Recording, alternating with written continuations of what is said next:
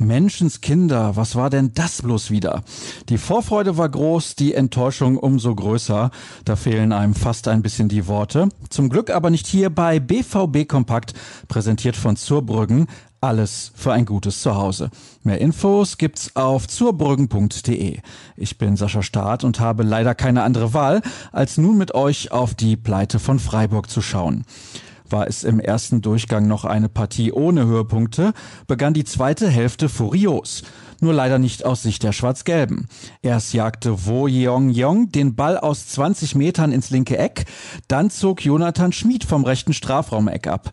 Marvin Hitz war zwar dran, der Ball prallte aber vom Pfosten an die Hand des Keepers und von dort ins Tor. 52 Minuten waren zu diesem Zeitpunkt gespielt. Beide Male machte der Schweizer im Kasten des BVB keine allzu gute Figur. Der Anschlusstreffer von Yusufa Mukoko gut eine Viertelstunde vor Schluss konnte keine Wende mehr ein einleiten. Es blieb beim 1 zu 2. Das Resultat war also der mauen Leistung entsprechend, wobei Mats Hummels das ein wenig anders sah. Manchmal geht vom Gegner alles rein und bei uns weniger. Deswegen werden wir jetzt wieder schlecht geredet. Aber ich sehe genug Fußball, um zu sehen, dass andere Mannschaften oft deutlich mehr zulassen als wir und der Gegner deutlich mehr braucht, bis er trifft.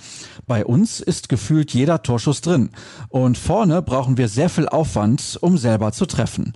Der Abwehrchef ging sogar noch weiter. Beide Seiten haben gut gearbeitet. Wenn die Fernschüsse reingehen, ist das dann Können oder Spielglück. Emre Can sah das ähnlich. Wir sind zwar schwer reingekommen, aber haben kein schlechtes Spiel gemacht. Das ist ein Unterschied. Deren Tore gehen rein, bei uns geht der Ball nur an die Latte. Wenn wir mal das Glück auf unserer Seite haben, können wir auch so ein Spiel gewinnen. Die zwei Fernschüsse müssen nicht reingehen und am Ende könnten wir als Sieger dastehen. Klar war ihm aber auch, dass der Druck nun weiter steigen wird. Ich kann mir nicht vorstellen, nächstes Jahr mit Borussia Dortmund nicht international zu spielen. Wir müssen jetzt den Schalter umlegen. Heute muss sich jeder mal selbst hinterfragen.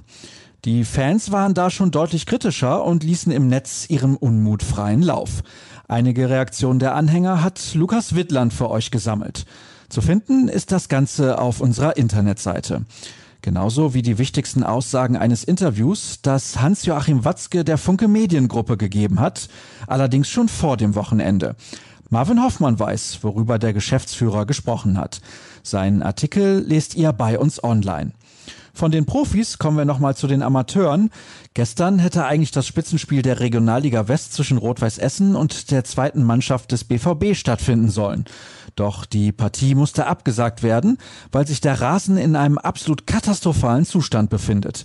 David Niklas Döring und Leon Elspass sprechen im Videotalk über den Ärger bei den Verantwortlichen der Borussia und die Hintergründe der ganzen Geschichte.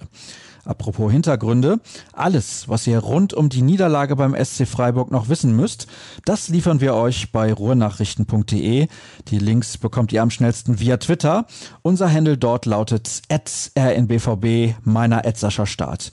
Ich hoffe, eure Laune ist nach gestern nicht allzu mies und ihr könnt den Sonntag trotzdem ein wenig genießen. Morgen hören wir uns wieder. Bis dann.